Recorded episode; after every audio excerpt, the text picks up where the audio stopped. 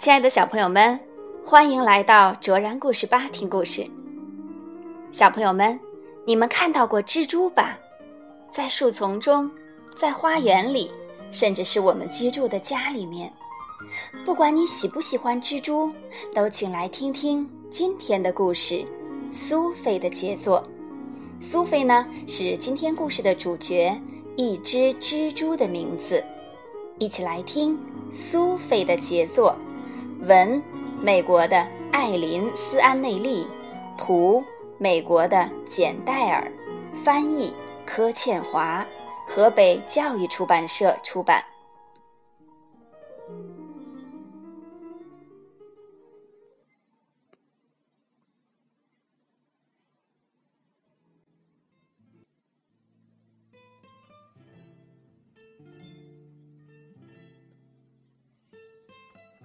苏菲不是普通的蜘蛛，苏菲是艺术家。她能织出非常奇妙的网。她的朋友都称赞她，她的妈妈也以她为荣。大家都说，总有一天她会织出了不起的杰作。苏菲和别的小蜘蛛一样。渐渐长大，到了该独立生活的时候，他搬到了毕克曼出租公寓里。他一到那里，先观察环境。他看见死气沉沉的绿墙、褪色的地毯和老旧的窗帘，这个地方很需要他帮忙。苏菲。立刻开始工作。他首先要为这栋公寓前的前厅织一个新的窗帘。他织了一天又一天，还把太阳洒下的金线揉进了丝里。有一天，房东太太看到他，大声嚷着：“我的客厅里不准有蜘蛛！”说着，拿起抹布朝苏菲打去。苏菲知道不受欢迎的时候该怎么办，她赶快爬到墙的另一边，上了楼梯，爬进船长的衣橱里。他安顿好以后，望望四周，只看到一片灰色：灰衬衫、灰长裤、灰毛衣。苏菲想，这位船长需要一套新衣服，明亮一点的，蓝色好了，像天空的颜色。他耐心的织啊织，织了一只袖子，织了一个领子。有一天，船长碰巧看见苏菲在工作，他尖叫一声：“蜘蛛！”他爬过窗台，爬到屋顶上。苏菲可不愿意有人为了他从屋顶上摔下去。他匆匆忙忙离开衣橱，穿过走廊，爬进厨师的拖鞋里。厨师的拖鞋又脏又破。苏菲想：“我得先休息一下。”然后帮厨师织一双新拖鞋吧。苏菲刚挤进拖鞋的前端，就立刻被甩到地板上。哦，是发生地震了吗？不是，是厨师把苏菲甩出来了。恶心死了！厨师气呼呼的大骂：“你这只丑八怪，臭蜘蛛！”苏菲好伤心，不过她抬头挺胸，越过地毯，从房门底下爬出去。她经过漫长的旅途，好不容易克服了陡峭的楼梯，爬进了三楼一个年轻女人的房间里。苏菲已经疲惫不堪，一爬进装毛线的篮子里，就睡着了。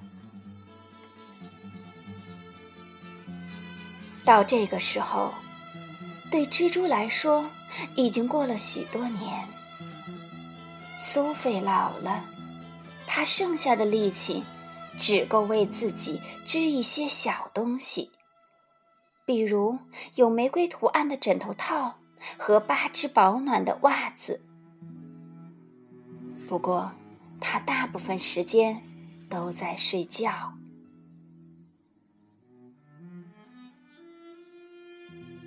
有一天，那个年轻女人发现了苏菲。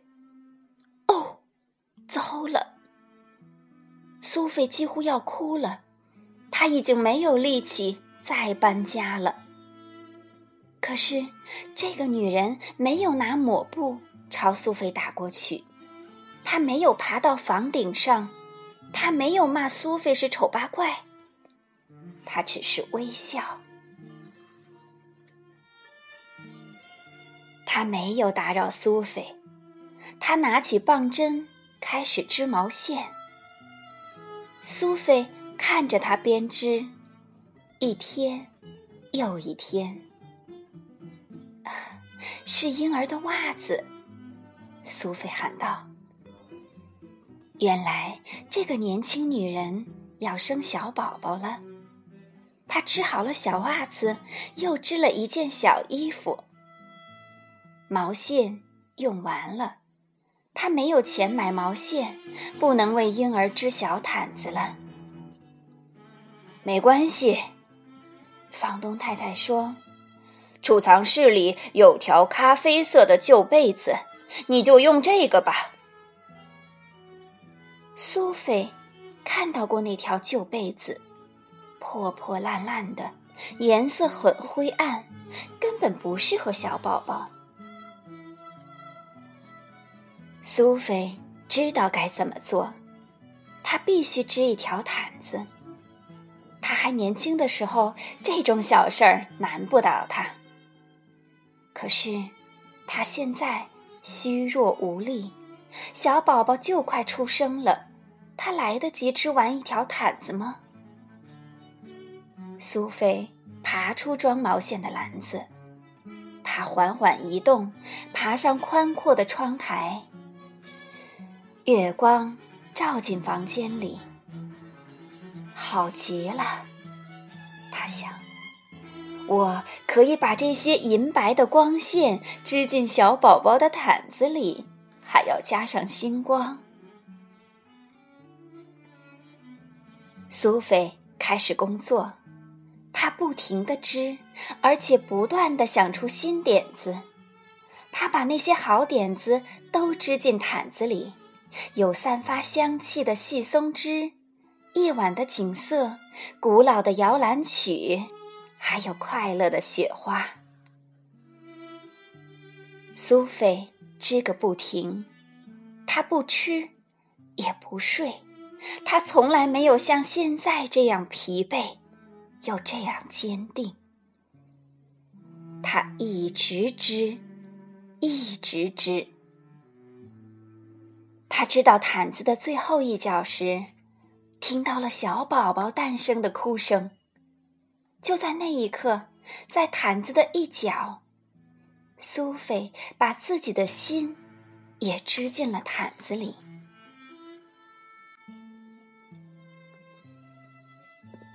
那天晚上，那个年轻女人正打算拿房东太太的旧被子给小婴儿盖时。突然注意到窗台上有东西，那是一条毯子，好柔软，好美丽，好像是为王子准备的。他知道这不是条普通的毯子。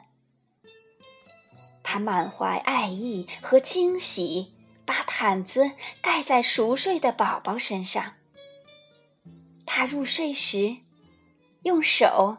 抚摸着一只小小的蜘蛛留在世上的最后一件作品，这是苏菲的杰作。